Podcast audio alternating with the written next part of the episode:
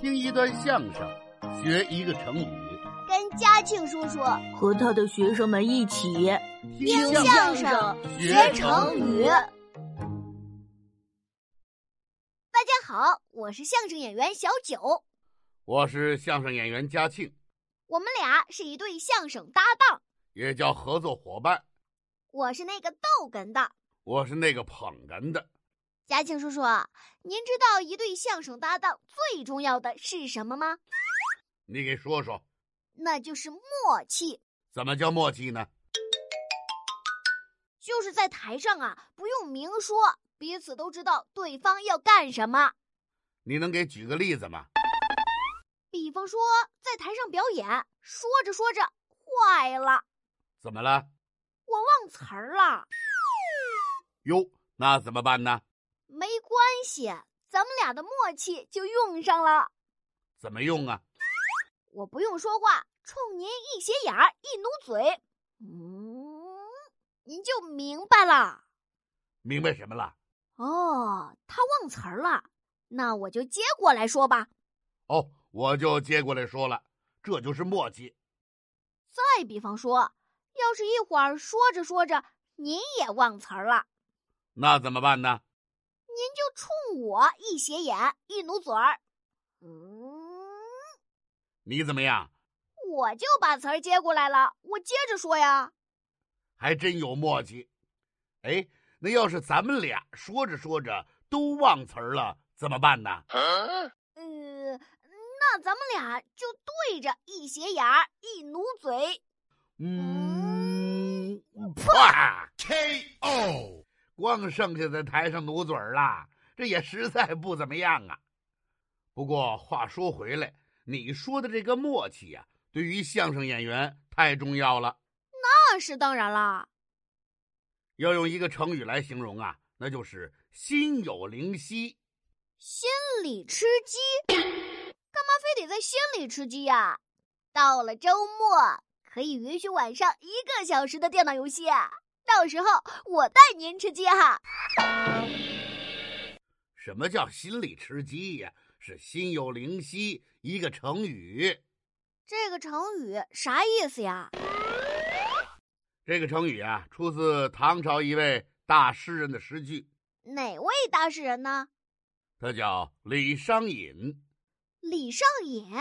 甭问，他没少玩游戏，都上瘾了，这可不太好哦。什么李商隐呢？是李商隐，商品的商，隐藏的隐。李商隐啊，嗯，他写的什么诗啊？他有一首《无题》，这个“无”呢就是没有，“题”就是题目名字。哦，合着他这首诗没名字呀？这是一种古人给诗歌起名字的方法。诗的主题呢不固定，没有明说，名字可以由读者自己去想象，留出一个美丽的想象空间来。是这么回事儿啊？那这诗里哪句是这个成语的来历啊？这诗里有两句：“身无彩凤双飞翼，心有灵犀一点通。”这两句什么意思呀？就是说呀，两个人之间虽然相隔千里万里，虽然没有凤凰一样的翅膀可以飞到一起，但是两个人之间心有灵犀，就是有足够的默契，彼此的思想感受，两个人都能相互体会得到。哦，这么个心有灵犀啊！我我我还是不太明白，哪儿不明白呀？这个灵犀到底是啥意思呀？有了它了，怎么就有了默契了？哎，你这个问题问得好啊！我先考考你，这个犀牛你见过吗？犀牛谁没见过呀？动物园里常见呢。那犀牛一般都有几根牛角呢？犀牛的牛角前后那么长着，一大一小，一共两根。没错儿，可是传说中啊，有一只具有灵气的犀牛，脑袋上就有三只角。三只，那不就是犀牛里的二郎神了吗？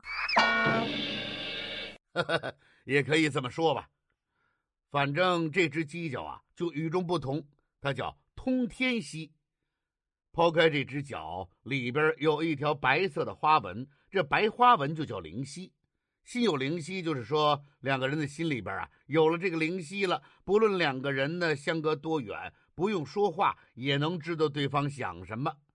最初这个词儿啊，主要是形容两个相爱的人之间那种默契和感情。